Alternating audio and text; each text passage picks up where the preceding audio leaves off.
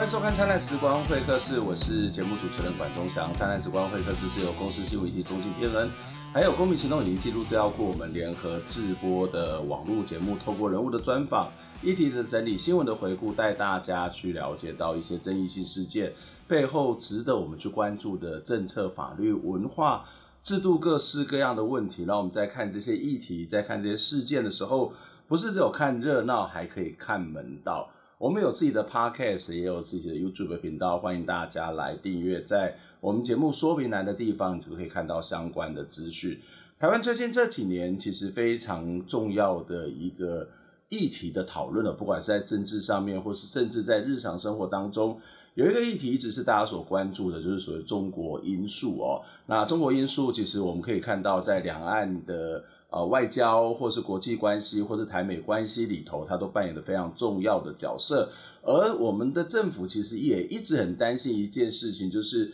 中国的文化会透过影视产品的这样一种形式进入到整个台湾，也就是所谓的入岛、入户、入脑，那造成我们在意识形态价值上，在价值观上面会造成一些影响。所以前一阵子就把在台湾已经经营四年的爱奇艺哦，这个。呃，背后是有这个中资，但是是由台湾代理的这个 OTT 平台，呃，就把它不让在台台呃不在台湾这样的一个经营来运作了哦。那爱奇艺其实也解散了他自己的一些员工，所以今天节目当中就要跟大家邀请到的是中正大学传播系的教授罗世宏来跟大家谈这个问题。世宏你好，主持人好，大家好。我想先请教一下，就是爱奇艺其实在台湾已经有四年左右的历史哦。那经济部是用什么样的理由让爱奇艺不能够在这里经营呢？OK，经济部是用入资许可办法，当然它的基本法源是来自于《两岸人民关系条例》，也就是说，我国政府是可以公经过公告禁止，对于没有开放的项目是可以禁止入资在台经营。嗯，所以因为有这一条法规，然后入资来台许可办法是由经济部主管，所以经济部在。大大约两个礼拜前，两三个礼拜前公告，嗯、那在公告呃十四天就生效，也就是九月三号。嗯，所以在公告之前，事实上是没有禁止。嗯，所以过去四年它不合法，但是你也不能说它是一个非法。对、嗯，因为它的这个 OTT 是一个合法成立的公司。嗯哼，然后它这个在台湾叫做 OTT 嘛，对，对不对？它在它在台湾代理爱奇艺这件事情并没有被禁止。对。然后它同样有合法缴税。嗯哼。那当然，九月三号经过经济部依法公告为一个禁止代理的一个业务之后，它就变成非法。所以九月三号之后，它就宣布停止代理这件事情。嗯、那为什么在台湾已经经营四年了，在两个礼拜、三个礼拜之前，他才做这样一个宣？不，而且其实呃，宣布没多久，你刚刚讲说两周，它就已经停止营运了。那这么短的时间，然后在隔了四年才做这样的事情，那前面四年是经济部失职吗？还是有什么样特别的原因？觉得这个时候好像爱奇艺对台湾的影响是很严重的。对，我想爱奇艺四年经营下来，它确实已经在台湾有了相当多的订户啊。活跃用户也很多，光是订户大约至少是在两百万以上。嗯，所以以这个呃活跃用户的数量跟实际付费订户来说，它在台湾可能是第一名的。嗯，可能还超过 Netflix。这样的一个影响力，当然可能担心这件事情的人并不是没有理由了啊。嗯，只是说，当然过去四年没有积极去处理，以及说突然之间在。匆促的时间之内做这个啊壮士断腕的决定，除了可以证明政府不是塑胶之外，但事实上也没有办法带来比较正面的或者有解决实质的问题的这样的一个作用。嗯，简单的就是说，九月三号之后，我想请问大家，还能不能在台湾看到爱奇艺？其实我想应该是可以。嗯。这个其实不只是你这样子说，包括 NCC 也表示嘛，只、嗯、是呃，爱奇艺虽然这个 OTT 没有办法去代理爱奇艺，可是，在台湾一样是可以看到爱奇艺。为什么？因为它是一个境外的网络的公司，嗯、一个 OTT 的平台，所以除非整个台湾都断网，嗯、那我们还是可以透过不同的方式去做连接，那一样可以看得到。对那从这个角度来讲，呃，虽然大家会觉得说政府好像是壮士断腕，呃，或者是他也不觉得那是他自己的碗啊，就是他可能会觉得说，我今天做的就是一个非常明快的这样一个决定，然后我也能够去防止中国的这种意识形态跟价值观到台湾来。可是 NCC 所做的这一种说明，或是你刚刚所做的解释，其实似乎没有什么太大的实质效益，不是吗？对，的确是这样。呃，政府这一次所做的，虽然说他想要来处理中国的这个文化入侵的问题，不过我觉得他是挑选了一个困难的题目。嗯哼，因为 OTT 它的本质就是它不需要落地，嗯，它可以在境外提供服务，只要依托在这个开放的 Internet 网际网络之上，它就可以提供服务。所以在其他国家，事实上对于这样的 OTT 服务，当然除了最近。我们看到，像美国跟印度，因为跟中国进入在一个一个对立冲突，甚至准战争的边缘这样的一个状态，所以那个是一个例外的情况，他们可能封锁了这个中国的 APP。但是在其他以以全球来说的话，对于这种境外提供服务的 OTT，应该就是会希望说它在境内。能够设立公司，因为这样可以提供客服。嗯嗯，因为你无法阻止他提供服务，嗯，所以为了保护你的国民，你会要求他甚至要在你的境内设立公司，嗯，必须要提供客服，必须要提供客诉，必须要提供在地雇佣的机会，嗯嗯，甚至必须要把用户的个人资料跟使用行为偏好的这些数据，这些大数据。必须要储存在境内，嗯、不能够随意的跨境传输。比方说传到北京去，嗯、所以他他如果在境内的话，至少就可以稽核，嗯、而且可以依法去进行管理。嗯、甚至如果他播送的内容、提供的内容出问题的时候，可以去介入，因为主机在台湾，嗯、而且是他受台湾法律的规管。嗯、甚至内容审查标准也必须是台湾的标准。嗯、但是，一旦你他不落地。在境外，事实上这些工具都无法用到，嗯，但它仍然可以照样播，嗯，然后你的用户资料其实已经给他了，嗯哼，因为你是透过境外服务，对，只要你使用他的服务，他就会掌握你的数据，只是说差别在于数据是存在台湾还是存在香港或者是中国。嗯，所以你的意思是说，以现在的政府这种管制的方式，第一个原本想要达到的目的是希望，呃。降低这个中国的文化对台湾的影响。另外一个部分，其实也是很多人担心的这些各自的问题，包括呃，在美国，在很多国家都想要禁用抖音，或者是可能包括华为的相关的这种呃系统，我们都觉得这个是不安全的。所以，当我们不让他在这里做的时候，这个包括所谓的个资就比较不会被中国给掌握。但是实际上，你觉得这个东西是办不到的，是很难，对，嗯，除非说我们。下很大的决心，包括那个主角跟封锁所有来自中国的 APP，嗯，包括说在 App Store 上面不能上架，包括我们透过 IP 的封锁，让我们的用户没有办法连接到香港跟中国的服务。嗯，不过这样子可能跟对岸的网络控制，嗯，也就没有太大差别了。嗯嗯，那而且这可能会是双方敌意的升高嘛？嗯，可能也许战争时候会有这样的状况出现。嗯，嗯，不过毕竟现在不是一个战争状态。不过，呃，这个对很多人来讲，他可能还是会有一些疑虑。例如说，苏院长提到，就是包括范云委员也说，呃，中国这种所谓的入户、入岛、入岛入户跟入脑这种做法，事实上会有很多的人因此而受到中国的影响，或者是价值观也好，或者是对历史的认知也好，或是在政治倾向上面会比较支持中国，甚至呃，也有人提出说，虽然看起来年轻人叫做所谓的呃天然独。可是会不会常常看了这些东西之后，它会变成是天然桶了？嗯、那这个问题，它的确是在台湾非常担心的一个中国的因素。嗯、那特别是台湾跟中国之间还是有这样的一个紧张的关系，中国恐怕也对于台湾是虎视眈眈，甚至做了非常多的这样的一个宣示。嗯、那这个问题我们不需要去解决吗？或者是它应该怎么解决呢？我刚刚一开始说，我们挑选了一个困难的题目，就是 OTT。事实上，我们可以着手去处理的是一个我们力所能及的一个问题，就是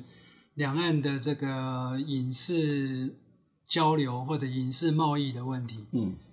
那过去三十年，从第大概可以分成三个阶段。嗯，第一个十年当然是台湾占全面优势，台湾的影视作品就是出口到中国大陆，对，而且受到非常大的欢迎。大概在一九八零年、九零年左右，嗯，然后到第二个十年呢，大概就变成比较平衡的状态，就是说台湾也有大陆热嘛，嗯，那个时候就是台湾人也喜欢看中国拍的像三国、嗯，《三国演义》啊等等这《水浒传》这这些影片，嗯，那所以当在第二个十年，大概是双方是。你呃有来有往，嗯嗯，比较平衡，实力相当的状态，一个状态，对，嗯、呃，到到了第三个阶段，大概就是习近平上台的前后开始到现在，就开始拉大距离，发生了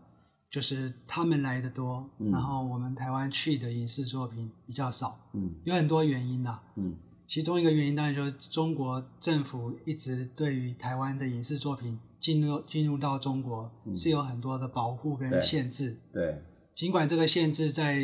前年二零一八年的所谓的三十一条对台新措施，嗯嗯，嗯，已经形式上全面解除了，嗯、就是说台湾的电视剧、台湾的电视节目进入到中国不受数量限制，就是有特殊待遇就对了，嗯，其他国家有有受到数量限制，但是台湾没有。不过这两年来似乎没有实质改善，嗯嗯，因为虽然形式上没有数量限制，不过进去还是要经过审批，嗯，那么在两岸关系恶化的情况底下，它大概也不会让对。有太多过去哈，嗯嗯，所以这个三个阶段大概就是台湾的去第一个阶段，台湾去的多，然后大陆来的少，第二个阶段就是中国跟台湾大概是相互平衡的状态。第三个阶段则是倒过来，嗯，中国到台湾的这个影视作品变得很多，嗯，而且非常的悬殊。以文化部所做的统计来说的话，每年中国大陆的节目经过台湾的审查，嗯，已经去掉了很多意识形态的作品，嗯，像抗日神剧等等这些东西，嗯，嗯，嗯，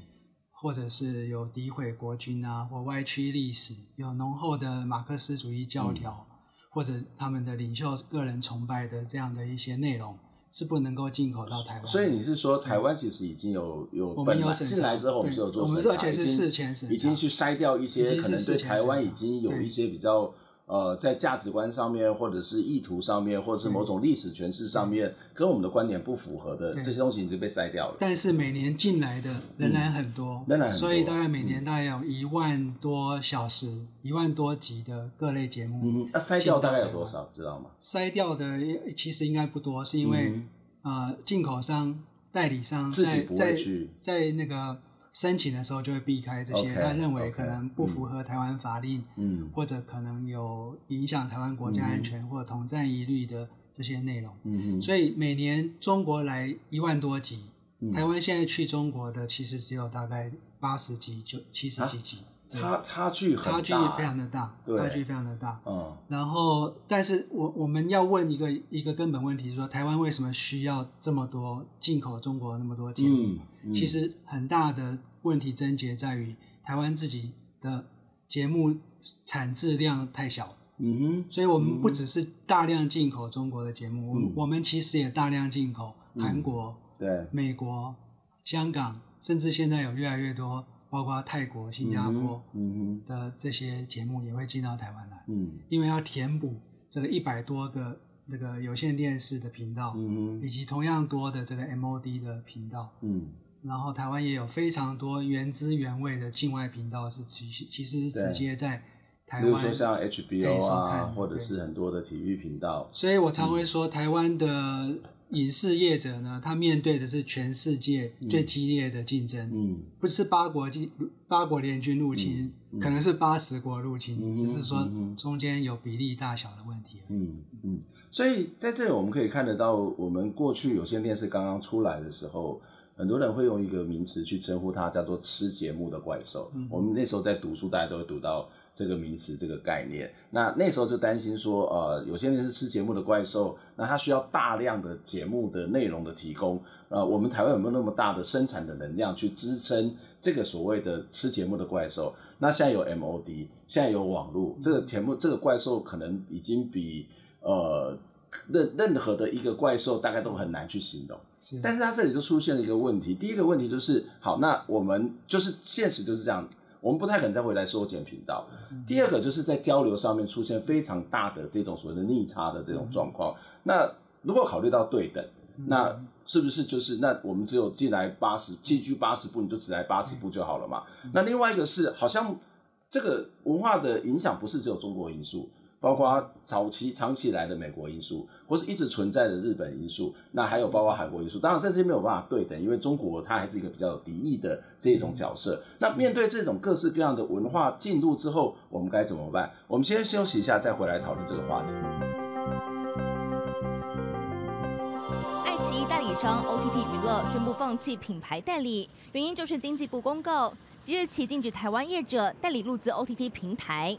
所以，除了法令生效前的会员要妥善处理之外，未来的新申请会员公司无法负责，还要清算内部的裁员人数，初步影响到数十人。那就在法令生效同一天，NCC 举行了网际网络视听服务法的草案公听会，OTT 娱乐也出席表态。这整个 OTT 它有很多种态样哦，你不能够说把你要管的就纳入是所谓的 OTT 的定义，你不纳管的就不叫 OTT 哦。那这样基本上它是以偏概全的，所有的内容入岛就等于入脑入户，是这样吗？它真的有定定的必要性跟急迫性吗？文化侵略不是只有透过爱奇艺会文化侵略，我每天晚上看的 Facebook 每一则影片都中过来的啦。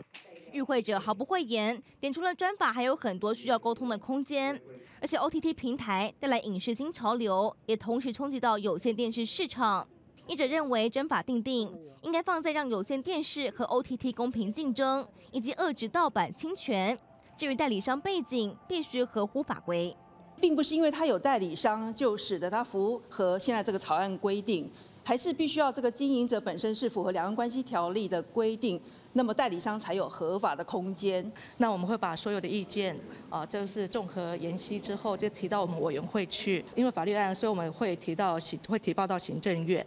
NCC 草拟专法，重点包含了抓大放小、超低度管理模式，不得有妨害国安、公序良俗内容，也不能为非法业者提供服务。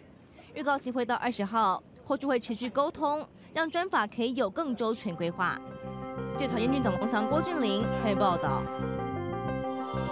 欢迎回到灿烂时光会客室，我是管中祥。今天在节目当中跟我们一起聊天的是中正大学传播系的教授罗世宏罗老师，罗老师你好。主持人好，啊，大家好。我们刚刚在节目有提到，在现有的这种规范里面哦，其实有关于爱奇艺没有办法落地，没没有办法到台湾这个落地这件事情，虽然它可能让我们觉得说，哎，政府好像有魄力的去阻止中国的文化入侵，但是在现实上面，它仍然能够透过网络再去继续的。这种传播，我们还是可以透过网络，经由香港看到爱奇艺的这个节目哦。可是回到一个更现实的状况，即使我们不经过网络，不到香港，我们打开台湾的有线电视第四台，甚至我们在看 Netflix 上面，还是有一些为数不少的这个中国的戏剧跟中国的综艺节目。这个其实真的很像你刚刚谈到那种所谓的拒建法，就是啊，你把爱奇艺挡在外头了，然后你有原本他如果进来，我们还可以好好的规范他们，对他有很多的要求，甚至在节目提供的台剧的比例上面都有可能去做一些规范。可是你现在把它挡到外头，然后我们好像看不到，可是，在实际上面，在我们打开电视、打开第四台、打开 MOD、打开 Netflix 或是其他的 Fox 这些平台，你恐怕都还是看到不少比例的中国的戏剧跟综艺节目嘛。对，的确是这样，所以我非常呃能够理解政府的这个用心。不过，另外一方面也感觉到他们其实做的是一个做白工的一个状态。嗯。那呃，我们不只可以继续在香港的爱奇艺看到这些录综跟录剧，而且同时我们可以继同样的继续在 MOD 跟 Cable 有线电视上面看到这些内容。嗯哼。那另外我们还可以在呃，如你所说的，在 Netflix 上面其实也有一些大陆中国的节目。对。此外，其实 YouTube YouTube 上面可有大量的中国的节目，甚至有中国的频道，包括央视。对。这些大概都很是很难阻挡的，所谓的入户入脑啊、呃、入心这样的入岛这样的一个状态。所以呃，我们一方面要把它当做是一个议题。另外一方面，可能我们要去跟对岸做各种协商跟斡旋，把这个议题抛出来。嗯，就是说要对岸重视这个两岸的影视贸易出现不不平衡的这样的一个状态，嗯、要求对岸要采购我们的节目。此外，就是说，其实中国的节目进入台湾是经过我们政府的事前审查，嗯、特别是在有线电视跟 MOD 上面播出的任何一个节目，那其实政府是有政策工具可以去控制那个水龙头，嗯、要让它每年进来多少集数的节目。嗯。比方说，如果他不买我们的节目，嗯哼，啊、呃，或者对我们有更多的不公平的这种待遇的话，我们可以从每年采购一一万个小时，嗯，降低为比方说八千，嗯哼，或者五千，嗯哼，用这个作为跟对岸去谈判交涉的一个筹码，其实也是蛮好的。嗯，当然，另外一个很重要，而而且更重要的，应该是我们如何提升我们自己的、嗯。影视制作的实力，嗯哼，既不只可以保护我们自己的市场，嗯、守住台湾的市场跟文化认同，嗯、而且我们也希望有能力能够走出海外，嗯哼，包括走到中国，走到全世界，嗯哼，能够把我们的软实力，把我们台湾价值，能够分享给全球。嗯，走到中国可能可能还是一个比较麻烦的一件事情呢，就是他如果不让我们进去，我们刚刚讲了那么多想要对等贸易或者是影视交流这件事情。可能是比较困难。我们大概以目前的实力来讲，哈，我们大概只能够先从刚刚讲到的一万变成八千，这因为我们这可以控制。可是你要从八十，中国让我们进入八十，然后变成可以变成不要讲一万了，一千，这个其实都是一个很大的落差。那这就涉及两个，他们就不太会，不见得会愿意嘛。这会涉及到两个问题，就是我们能不能做出一千个小时的节目，而这个小时是。一千个小时节目是可以卖的，那就是你刚刚谈到我们本地影视实力的问题。可是另外一个问题就是两岸关系嘛，就是好啦，你做出一千，你做出一万，你做的再好，我就是不让你进来。那这个时候我们还是一样进不去啊。但是呃，我们不以中国市场为一为一个、嗯、一个唯一的市场，嗯、所以最重要是满足我们国内的需求。嗯因为我们观众有收看大量电视节目内容的需求，嗯哼，现在是台湾的自己的产业没有办法满足国人的需求，嗯哼，国人才需要去看那么多，嗯，中国或者是韩国、美国的节目，嗯哼，所以第一个是满足我们自己的需求，第二个是如果我们的作品有竞争力，嗯，我们还可以走向全世界，走向东南亚，嗯，走向北美市场，嗯，啊，甚至是呃。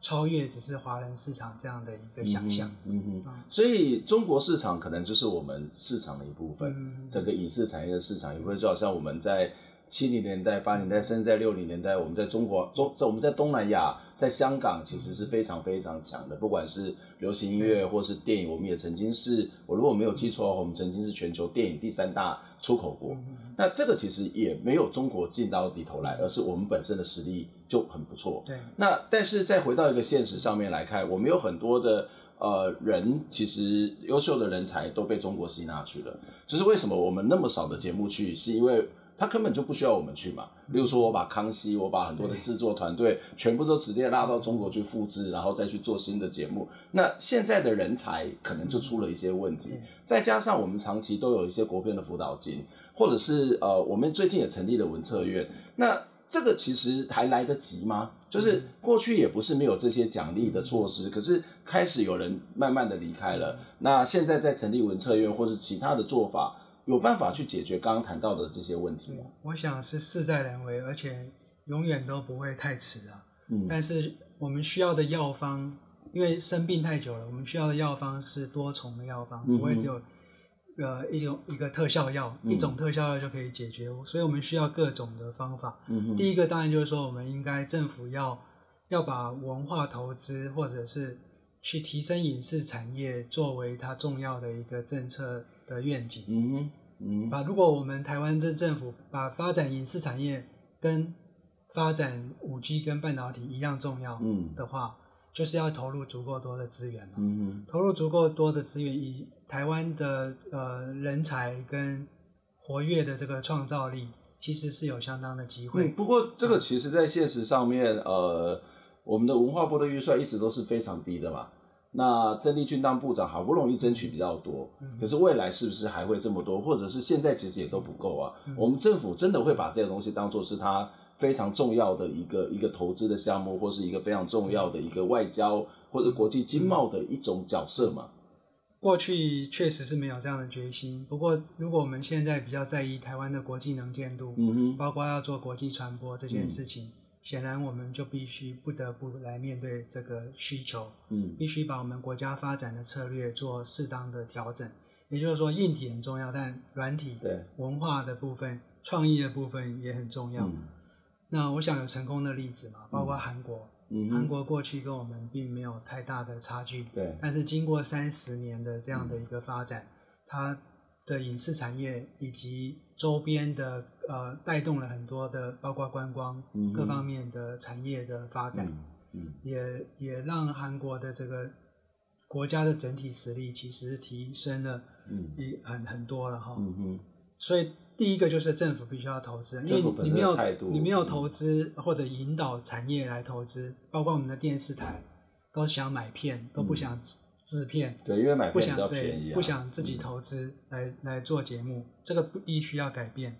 第二个呢，就是说政府应该要去大力的去扶持公共媒体，公共媒体还是有它，它可以不计盈亏，它可以比较愿意投资跟培养人才。包括我们这几年有很多很不错的，甚至相当具有国际竞争力的影视作品，包括像《通灵少女》啊，嗯，包括《我们与恶的距离》啊，嗯，这中间都有公式的投入，嗯，哦，所以我们如果有一个比较比较规模比较大跟比较有实力的一个公共媒体，嗯，就可以弥补，就是或者至少可以带动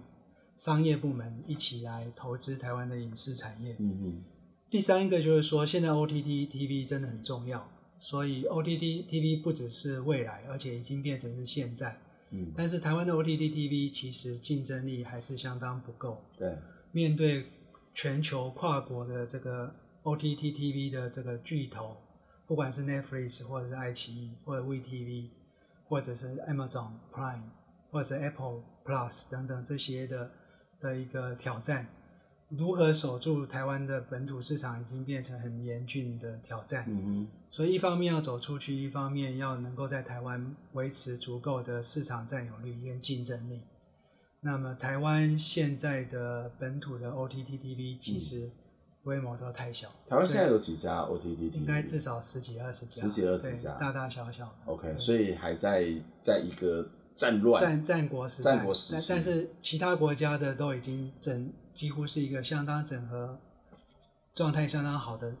状态底下来进到台湾，嗯哼，嗯哼，而且我们无法阻止它。比方爱奇艺现在其实实质上我们也没有阻止它哈，嗯，那所以需要把它整合，整合成一个具有竞争力的，比方说能够在台湾市场占到第第三名或第二名，嗯。嗯